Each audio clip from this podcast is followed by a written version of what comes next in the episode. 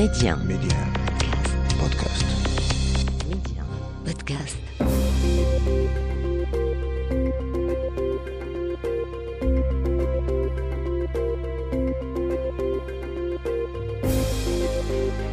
L'Afrique doit faire confiance à l'Afrique et le développement du continent passe par les Africains eux-mêmes avant tout. Voilà pourquoi je vous propose votre émission Coémergence, un rendez-vous qui vous aidera à mieux saisir les opportunités d'investissement et de business dans les économies africaines. Medi 1, Coémergence, Oumar Baldé. Bonjour et bienvenue dans votre émission Coémergence. Cette semaine, nous parlons partage d'expériences entre les différentes régions du continent. Nous prenons l'exemple de l'Afrique du Nord et d'Afrique de l'Ouest. Dans quel domaine les deux ensembles régionaux peuvent-ils coopérer tout en impliquant le secteur privé? Vous aurez la réponse avec notre invité. Il s'agit de Susanna Brixiova Schwidrowski. Elle est la directrice du Bureau Afrique du Nord de la Commission économique des Nations Unies pour l'Afrique. La COP27 démarre ce 6 novembre à Sharm el-Sheikh en Égypte. Quelles sont les attentes des pays africains et surtout comment peuvent-ils eux-mêmes mobiliser des investissements sans vraiment dépendre de l'étranger? Ce sera notre sujet dans votre rubrique Zoom Express.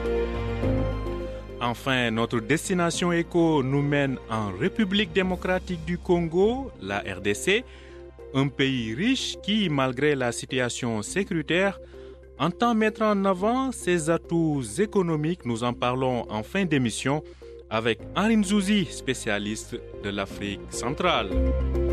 Tel est le menu de votre émission. Tout de suite, le développement. Zoom Express. Je vous le disais en titre, la COP27 démarre ce 6 novembre à Sharm el-Sheikh en Égypte. Quelles sont les attentes des pays africains? Et surtout comment peuvent-ils eux-mêmes mobiliser des investissements pour financer les projets climatiques sans dépendre de l'étranger Nous en avons parlé avec Jean-Paul Adam, il est directeur de la technologie du changement climatique et des ressources naturelles à la CIA basée à Addis Abeba. En Éthiopie, je vous propose d'écouter ses réponses. En premier lieu, cette, euh, cette COP, c'est c'est le c'est le COP de l'Afrique. Euh, c'est organisé en Égypte et c'est c'est une COP aussi euh, autour de la mise en œuvre de l'accord de Paris. Et beaucoup des beaucoup des messages, c'est autour des, des actions concrètes qu'on qu'on peut faire en Afrique pour bâtir la résilience climatique. Je dirais surtout le euh, un COP qui amène des résultats, c'est d'adresser la question des financements. Parce que nous savons tous que les, les 100 milliards n'ont pas été euh, euh, n'ont pas été mobilisés. Nous sommes environ en, à 80% de la totalité. Et nous avons une conjoncture globale très très dure, avec une crise euh, énergétique et alimentaire euh, et la flambée des prix et ça fait que beaucoup des partenaires qui devraient euh, faire des engagements encore plus conséquents à la COP euh, ne sont peut-être pas euh, au rendez-vous et ne sont pas prêts à faire les, les engagements nécessaires. Mmh. alors, il y a un grand risque que le, le, un vrai pas en avant pour les financements soit pas acquis. La CEA, on est en train de travailler avec les pays africains. Euh, bien sûr, nous savons tous les messages. C'est clair que nous devons euh, faire le plaidoyer pour la, pas seulement pour les 100 milliards, mais pour aussi euh, une nouvelle, euh, un nouveau objectif euh, pour la mobilisation de financement qui sera bien au-delà de, de 1000 milliards, trillions en anglais, 1000 milliards, non? À partir de 2025 euh, mais basé sur les besoins scientifiques déterminés par euh, euh, par les besoins dans les dans les CDN, dans les contributions déterminées nationaux et les vrais besoins des, des, des États. Mais nous sommes en train aussi d'appuyer les États sur comment ils pourraient mobiliser davantage de ressources eux-mêmes par plusieurs moyens, des marchés de crédit de carbone, par exemple. Justement, justement, vous évoquez là, euh, vous évoquez là une question importante, à savoir comment aider les États à mobiliser eux-mêmes les ressources, peut-être sans forcément dépendre de ce qui est promis de l'extérieur. À ce niveau-là, euh, qu'est-ce qui est pris comme priorité pour les pays africains? Je pense qu'il y, a plusieurs éléments. Euh, nous avons fait un travail à la CEA sur l'accès au marché de carbone par euh, les pays africains. Euh, sur le marché volontaire, il y a actuellement le prix n'est pas élevé du tout sur le continent africain, souvent moins de 10 dollars la tonne. Mais si nous arrivons à, bâtir un marché de haute intégrité, euh, le prix va, augmenter. Et euh, je crois que, euh, basé sur le travail qu'on a fait, on a, aussi appuyé les pays de la Commission climatique du bassin du Congo pour établir un registre régional pour les crédits de carbone qui améliore les, perspectives de haute intégrité de ces, crédits.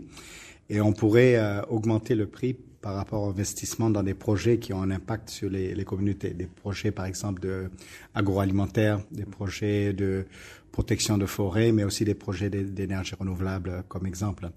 Et si nous arrivons, je pense que c'est faisable, si nous arrivons éventuellement à un prix à la tonne à plus de 100, 120 dollars la tonne, nous a, ça, ça représente par année la possibilité de mobiliser 40, 82 milliards de dollars par année pour le continent africain.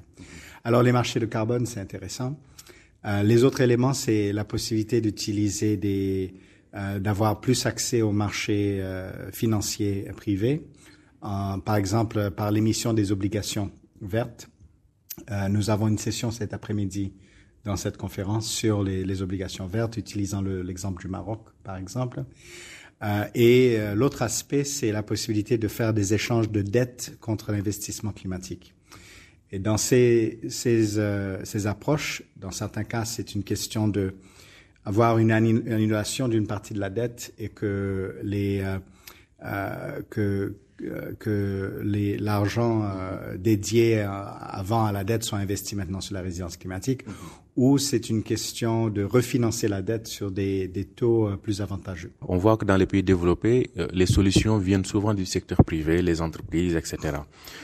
au niveau africain, où est-ce qu'en est la situation? Où en est vraiment? Où, sont, en sont les choses par rapport à la contribution du secteur privé?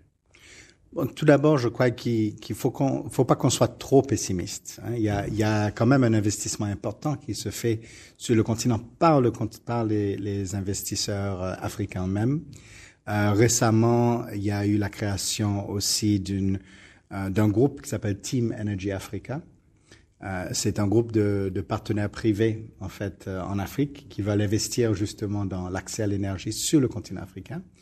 Alors c'est pas qu'il y a rien qui se, qui se passe, mais euh, mais effectivement il y a certains éléments pour, pour avoir cette innovation. Euh, on a besoin de, de regarder aussi le, le cadre le cadre facilitateur pour ces investissements. Il y a plusieurs éléments. Euh, un aspect, c'est euh, l'accès au financement abordable, parce que le coût des financements euh, sont très trop élevés par rapport à, beaucoup d'investisseurs vont, même des investisseurs africains, euh, ont du mal à investir sur le continent parce que le coût des prêts est trop élevé. Et je pense qu'il faut un renforcement des capacités des banques de développement sur le continent, euh, de, de vraiment cibler des secteurs stratégiques comme l'énergie, l'agriculture, l'agroalimentaire, euh, pour, euh, pour vraiment aller de l'avant dans le contexte de la, la, mise en œuvre de la ZECAF et de trouver cette résilience climatique liée directement aux capacités d'investissement. Mm-hmm. Alors, quand on voit le continent, quels sont aujourd'hui les pays africains qui peuvent être cités en modèle sur la gestion de la chose climatique aujourd'hui? Bon, je crois qu'il y a on peut pas dire qu'il y, a, un pays qui, euh, qui a réussi parfaitement, mais je crois qu'il y a beaucoup de pays qui ont vraiment euh, tenté à faire des, innovations euh, et il faut reconnaître aussi les différences de moyens. Alors, le Maroc, c'est très intéressant parce qu'ils ont, ils ont évolué le marché financier eux-mêmes. Alors, il y a un marché interne dédié au financement vert. il y a l'Égypte qui a aussi, dans la perspective de la COP, se met de plus en plus sur l'émission des obligations vertes, dédiées par exemple, ils ont des grands projets d'infrastructure sur le transport, le rail, euh, sur euh, l'énergie solaire, l'agriculture. Euh, il y a l'Afrique du Sud aussi qui, qui a, à travers l'accord qui a été conclu à la COP 26, essaye de, de, de faire la transition en dehors du charbon et d'investir énormément dans l'énergie renouvelable. Mais je dirais, il y a même aussi les petits pays qui ont fait pas mal de choses. Il y a dans le cadre de Covid, il y a le Cap Vert qui a fait une petite obligation sociale. Hein, ils ont mobilisé de l'argent pour investir dans la protection sociale sur le plan municipal, euh, pour citer un, exemple. Et puis il y a des pays comme le, Kenya qui ont aussi euh, euh, mobilisé de l'argent à travers leur, des petites et moyennes entreprises dans, dans le secteur agricole. Euh, je cite quelques exemples. C'est, je crois qu'il y a beaucoup, en fait, il y a beaucoup de pays qui ont fait euh, euh, pas mal de choses. Moi-même, je suis originaire des, des, Seychelles et on a fait en 2018 des obligations bleues euh, et, et, aussi un échange de dettes euh, contre l'adaptation. Euh, et il y a le Gabon qui passe au marché de, de, de crédit de carbone. Alors, c'est tous des exemples. et je crois que le partage de ces exemples par des pays africains à la COP, c'est intéressant pour apprendre euh, euh, des, des, bonnes pratiques, mais aussi de, de, de, de pouvoir euh, euh, le faire aussi à l'échelle continentale. Merci à vous, Jean-Paul Adam. Euh, je rappelle que vous êtes le directeur de la technologie euh, du changement climatique et des ressources naturelles, donc de, au niveau de la Commission économique, donc pour l'Afrique des Nations Unies, basée à Addis Abeba. Merci d'avoir accepté notre invitation. Merci beaucoup, c'est un vrai plaisir. Coémergence, l'invité. Elle s'appelle Susanna Brixiova Swidrowski. Elle est la directrice du Bureau Afrique du Nord de la Commission économique des Nations Unies pour l'Afrique. Avec elle, nous parlons partage d'expériences entre les différentes sous-régions du continent en prenant l'exemple de l'Afrique du Nord et de l'Afrique de l'Ouest. Dans quel domaine les deux ensembles régionaux peuvent coopérer tout en impliquant le secteur privé. Le sujet était au menu des discussions entre les deux sous-régions à Marrakech. Je vous propose d'écouter notre entretien. Alors nous sommes avec euh, Madame Susanna Sidrowski. Elle est la euh, chef du bureau Afrique, de, Afrique du Nord de la Commission économique euh, des Nations Unies pour l'Afrique. Merci d'avoir accepté l'invitation de Média. Bonjour, heureuse d'être avec vous. Ma première question est, quel est l'objectif de cette rencontre que vous avez euh, tenue ici à Marrakech entre les deux espaces sous-régionaux, l'Afrique du Nord et l'Afrique euh, de l'Ouest? La réunion du comité intergouvernemental des hauts fonctionnaires et d'experts, eh bien, c'est une rencontre annuelle. Elle se tient cette année dans un contexte particulier, étant donné le défi mondial un majeur que constitue euh, la sécurité alimentaire, la sécurité énergétique en Afrique du Nord, en Afrique de l'Ouest. C'est aussi une occasion spéciale car pour la première fois, eh bien, nous organisons cette réunion avec notre bureau pour l'Afrique de l'Ouest. L'objectif, eh bien, ici, Hein, c'est de faciliter un apprentissage mutuel, faciliter l'échange d'idées entre ces régions. Quelle région doit partager ou apprendre quelque chose à l'autre, l'Afrique du Nord ou l'Afrique de l'Ouest? Je pense que les deux régions peuvent apprendre l'une de l'autre. Un bon exemple spécifique à l'Afrique de l'Ouest et que l'Afrique du Nord pourrait adopter, eh bien, c'est la mise en place d'une réserve céréalière régionale. Dans les pays d'Afrique du Nord, on se concentre généralement sur la souveraineté alimentaire sur le plan national, mais je pense qu'une approche régionale serait particulièrement utile, comme dans le cas de la réserve céréalière. Comme je l'ai indiqué, je pense qu'il serait en fait utile que les deux régions joignent leurs forces, car elles sont confrontées à des chocs différents. Elles sont légèrement différentes, donc, dans un certain sens. Elles peuvent aussi se protéger mutuellement contre les chocs. Dans quel type de secteur la coopération peut réellement euh, s'articuler et se matérialiser? Quelles sont les dimensions que vous privilégiez? Sur le plan de la sécurité alimentaire, je pense que le développement de chaînes de valeur régionales pour les produits agricoles et les produits agro-industriels euh, serait particulièrement utile pour relever le défi. Mais il existe d'autres opportunités telles que la production de véhicules électriques, un dossier euh, actuellement considéré à la fois par l'Égypte et le Maroc, et dans quelle mesure les pays d'autres régions africaines peuvent faire partie de cette chaîne de valeur continentale africaine. Et pensez-vous que la recommandation ou les différentes recommandations qui seront adoptées euh, ici à Marrakech seront vraiment appliquées sur le terrain et deviendront-elles vraiment euh, une réalité? Il est clair qu'un engagement politique est nécessaire et que tout va dépendre de la mise en œuvre ensuite, mais je pense que cette crise en particulier constitue, représente en quelque sorte un véritable signal d'alarme. Après presque deux décennies de déclin progressif du nombre de personnes en situation gravement précaire ou bien sous-alimentées, nous avons assisté à des remontées majeures en 2019 et nous sommes presque revenus au niveau du début des années 2000. Donc la problématique est de nouveau sous les radars et c'est également exacerbé par le changement climatique qui jusqu'à récemment était un concept un peu théorique hein, pour beaucoup de gens. Je pense que de nombreuses personnes dans cette région le ressentent vraiment. Vous savez, quand on dit, c'est une expression, hein, je ne crois que ce que je vois, je pense que beaucoup de gens l'ont vu et donc cela ajoute de l'élan et de la détermination ensuite à la mise en œuvre. Alors, l'autre question qui se pose aujourd'hui, euh, vous avez, euh, lors de votre rencontre de Marrakech, eu la participation des gouvernements euh, et des ONG. Alors, quel est le rôle du secteur privé dans ce genre d'initiative aujourd'hui de partage d'expérience?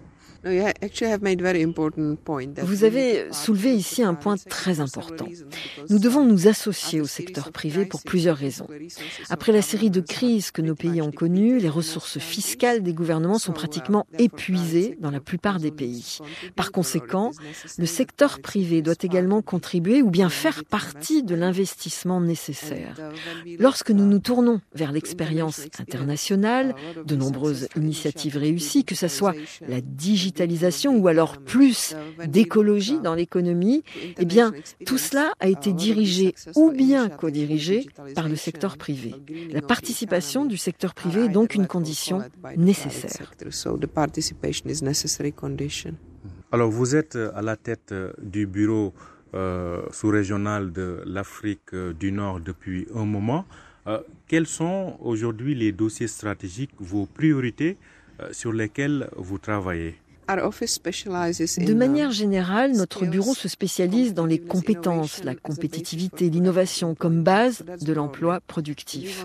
Nous voulons également rattacher cela à la sécurité alimentaire.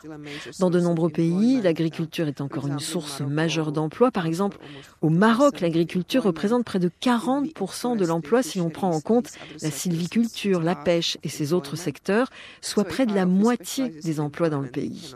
Donc, si notre bureau est spécialisé dans l'emploi, eh bien, nous ne pouvons pas fondamentalement négliger le secteur de l'agriculture. Bien sûr, le problème clé ici, c'est la pauvreté des travailleurs, donc une productivité et des revenus très faibles. Donc, comment augmenter la productivité Et ensuite, que faire peut-être avec des travailleurs dont on n'a pas besoin? Ça nous ramène à la nécessité de construire l'agro-industrie dans les zones rurales, ce qui générerait de nouvelles opportunités et surtout des opportunités d'emploi. On sait tous que la ZLECAF est entrée en vigueur euh, depuis euh, donc plusieurs mois. cela dit, vu le niveau de la coopération et de l'intégration régionale en Afrique du Nord, l'une des régions en tout cas, ou peut-être même la région la moins intégrée euh, au monde. Euh, comment pensez-vous qu'il est possible aujourd'hui euh, de faire de la ZLECAF une réalité, mais aussi un moteur pour accélérer l'intégration régionale en Afrique du Nord Oui, certainement. L'accord de libre-échange continental africain offre de nouvelles opportunités pour la croissance, pour l'emploi, avec le grand marché évidemment que ça offre. Et comme vous l'avez dit, la question est de savoir dans quelle mesure les différents pays ou sous-régions y participeront. Comme vous l'avez dit aussi, l'Afrique du Nord fait partie des régions les moins intégrées au monde. Vous savez, peut-être que la ZLECAF offre une opportunité de s'intégrer au sein de la sous-région en impliquant d'autres pays d'Afrique dans la chaîne de valeur régionale. Mais la crise du Covid et maintenant la crise entre la Russie et l'Ukraine, cette crise, tout cela nous conduit à la fragmentation mondiale, à l'éclatement des chaînes de valeur mondiales. Ainsi, la plupart des pays recherchent un nearshoring fiable ou comment développer des relations commerciales avec un partenaire fiable. C'est effectivement l'opportunité présentée par l'accord de libre-échange continental africain. Mais comme vous le savez, les détails sont très importants et certaines nuances restent maintenant à clarifier. Il faut aussi noter que tous les pays de notre sous-région n'ont pas ratifié l'accord. C'est justement le cas de la Libye. Thank you very much, Susanna Sidrowski. Euh, je rappelle que vous êtes euh, donc euh, la directrice du bureau Afrique du Nord de la Commission économique des Nations Unies. Merci beaucoup. Merci beaucoup. Destination Éco.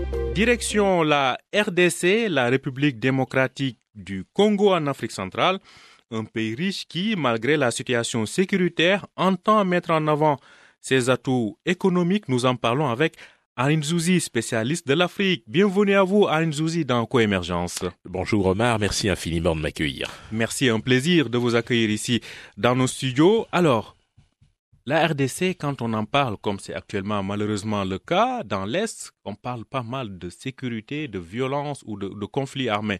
Mais il y a un autre atout, il y a euh, un autre aspect de la RDC que tout le monde connaît d'ailleurs, c'est un pays immensément riche. Parlez-nous des atouts en termes économiques de la RDC. Alors la RDC, c'est d'abord un scandale géologique. Hein. Ça, c'est quelque chose que l'on entend depuis de très très longues années. Ce sont des richesses minières euh, extraordinaires. C'est aussi euh, des ressources euh, hydrauliques, pétrolières en, très grand nombre. Je, rappelle que récemment d'ailleurs, il y a un certain nombre de blocs pétroliers et gaziers qui ont été voilà présentés pour pouvoir trouver acquéreurs pour une exploitation. mais c'est aussi un pays qui s'est montré particulièrement résilient malgré euh, la crise de la Covid-19. Je rappelle que selon les projections de la Banque mondiale et du FMI, le taux de croissance pour 2023 devrait osciller entre 5,5 et, et 6,5%, ce qui n'est pas mal du tout. À l'heure actuelle, euh, le pays euh, a de très très fortes réserves en devis. Il y a une très forte mobilisation des recettes également. Il y a un travail qui est fait par l'inspection générale des finances, notamment pour essayer de, de traquer les abus. Il y a une lutte contre la corruption qui porte ses fruits. Bref, les signaux vont dans une bonne direction. De quoi rassurer euh, les investisseurs? De quoi rassurer les investisseurs? Alors, quels sont aujourd'hui les secteurs phares de l'économie congolaise qui ont besoin d'investissement? Alors indéniablement, il y a le secteur minier qui euh, voit de plus en plus euh, des investisseurs frapper à la porte, mais pas que, puisque vous le savez, il y a d'autres secteurs d'activité qui n'attendent qu'à pouvoir bénéficier euh, de financements euh, extérieurs. Euh, je pense notamment au secteur de l'agriculture, l'agrobusiness. On parle aussi et surtout de tout ce qui concerne les métiers liés à l'environnement, puisqu'aujourd'hui il y a une très forte sensibilisation par rapport au comportement, je dirais, éco-responsable. Il y a des zones qui ne demandent qu'à être développées. Il y a le tourisme, bien évidemment et il y a les services. Euh, aujourd'hui, euh, il y a une euh, croissance importante, notamment dans la fintech et le secteur bancaire. Et puis, en toile de fond, on assiste aussi à un boom des nouvelles technologies, de l'information et de la communication, avec beaucoup de startups qui voient le jour et qui sont là pour justement positionner la RDC en ordre utile dans le peloton des pays africains qui justement commencent à, j'allais dire, adopter des comportements numériques susceptibles de contribuer à son développement. Alors, une dernière question, Aline Zouzi. Euh, à son temps, le fameux rapport Doing Business à la Banque mondiale classait pas mal de pays africains en queue donc euh, du peloton. Euh, est-ce qu'il est facile de faire des affaires en République démocratique du Congo? Oui, à condition de sécuriser son investissement, mais puisque vous parlez du doing business, je, rappelle que ce classement-là n'existe plus. Exactement. Parce qu'il y a eu énormément beaucoup de, de réserves Bien sûr. Euh, par rapport aux critères Mhm. qui excluaient d'office ou qui maintenaient d'office certains pays dans dans le, le, le peloton top de ou à la- le bas. voilà, Mhm. tout, tout, tout en bas. Mhm. Euh, oui, il y, a- il y a moyen, mais ce qu'il faut, c'est euh, d'abord que l'amélioration du climat des affaires soit une réalité. Mhm.